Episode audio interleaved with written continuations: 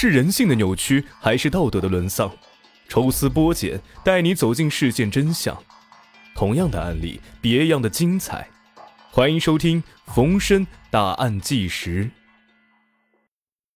欢迎收听今天的大案纪实。今天给各位带来一例消失的夫妻重案纪实：四个年轻人在丈夫面前奸杀妻子八小时。一对新婚夫妇只因妻子长得漂亮而招致灾祸。四个年轻人闯入室内，将夫妇俩控制住，当着丈夫的面奸杀妻子长达八小时，最终将二人全部杀害。消失的夫妻一案，作案手法不高明，侦破难度不大，但犯罪残忍程度让人不寒而栗。这四个年轻人分别是付刚。张学军、王吉营、赵峰是山东临沂人。其中除了赵峰未成年，其余三人都是成年人，而最大的年仅二十三岁。本来二十岁左右的年纪，正是为未来打拼的时候。可是这四个人游手好闲，张学军、王吉营就曾经有过劳改的经历。二零一五年五月十三号，付刚、张学军两个人。在一家网吧商量着干一票大的，可他们除了抢也没别的本事。这个时候，张学军提出了一个想法，继续抢费县的那一家。原来之前，张学军等人在费县南外环一家比较偏僻的农户家偷过东西，户主是一对新婚夫妇。张学军在偷东西的时候看到了婚纱照，觉得新娘子长得很漂亮，所以这一次。决定再次下手，不但要抢劫，还要把女人给强暴了。付刚一听张雪军这样说，立马就答应道：“就这一家了，我就算不抢东西，也要看一看这女人长得多漂亮。”五月十四日，张雪军、付刚等四人从蒙阴坐车到了费县，然后来到了目标所在地，等待着下手的机会。受害者是一对刚刚结婚不久的夫妇，丈夫二十六岁，妻子二十四岁。由于农村宅基地紧张，男方只好将婚房盖在了村外，比较偏僻，附近只有两户人家。也正是因为地处偏僻，所以张学军上次作案才轻松得手。家中被盗之后，也没有引起夫妻俩的足够警觉，只是安装了摄像头，养了一条看家护院的小狮子狗。正所谓不怕贼偷。就怕贼惦记。本来幸福日子刚刚开始，灾难却突然降临。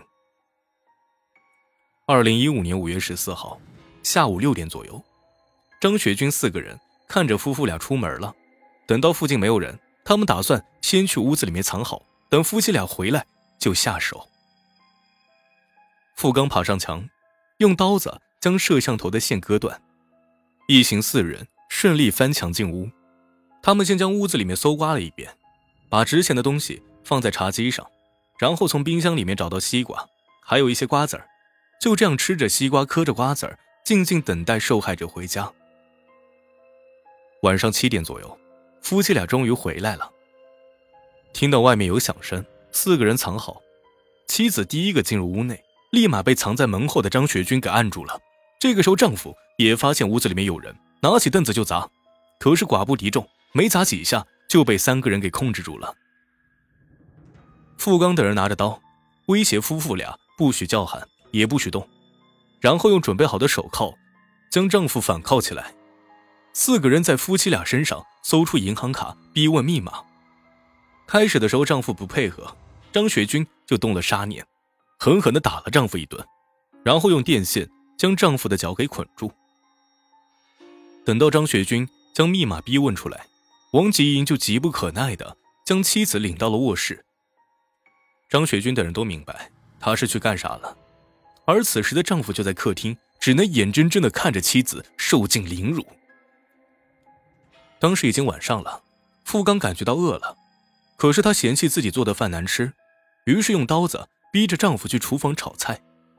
王吉银强暴妻子的时候，赵峰也跟着进入卧室，两个人一起折磨着无助的女人。等到付刚和张学军吃饱之后，两个人先后进入卧室，对妻子施暴。在这期间，王吉莹殴打丈夫，弄得满地都是血，而妻子则是祈求张学军放过他们。张学军安慰道：“你好好陪我就行，我不会伤害你。”然而就在询问密码的时候，张学军就已经下定决心要杀了这两个人。夜很漫长，四个人轮流对妻子不断的施暴，而丈夫就在面前无计可施。只能不断的求张学军等人不要再伤害妻子了。在这期间，妻子曾向张学军说起了童年的往事，企图唤起他的良知，然而一切都是无济于事。凌晨三点左右，他对妻子施暴长达八个小时后，付刚和王吉莹用铁链子勒住丈夫的脖子，将塑料袋套住他的头，就这样活活将丈夫勒死。随后，四个人又去卧室。将女主人掐死。杀人之后，张学军等人将尸体藏在新房附近的一个山洞里，然后逃之夭夭。第二天，新婚夫妇的爸妈来到了新房，发现地面上的血迹。开始的时候，他们以为是夫妻俩打架，离家出走了，于是报警，希望警察帮忙找人。民警来到新房之后，发现床单是新换的。可是翻起床垫，看到了不少的血迹，民警意识到事态比较严重，立即将此事上报。没过多久，刑警就来到了案发现场。到了中午的时候，负责搜捕的办案人员终于在附近的山洞里发现了夫妇俩的尸体。用法医的话来说，妻子的身体都被整散架了，而丈夫的身上更是伤痕累累。由于张雪娟等人。当晚就用受害者的银行卡取了钱，办案人员很快就锁定了嫌疑人。五月十六号，成功将四个人全部抓获。从发现案情到凶手落网，仅用了一天的时间。这四名凶手除了未成年的赵峰之外，其他三位均被判处死刑。凶手落网之后，曾有办案人员记录了犯罪嫌疑人的招供。犯罪细节让人气愤难忍。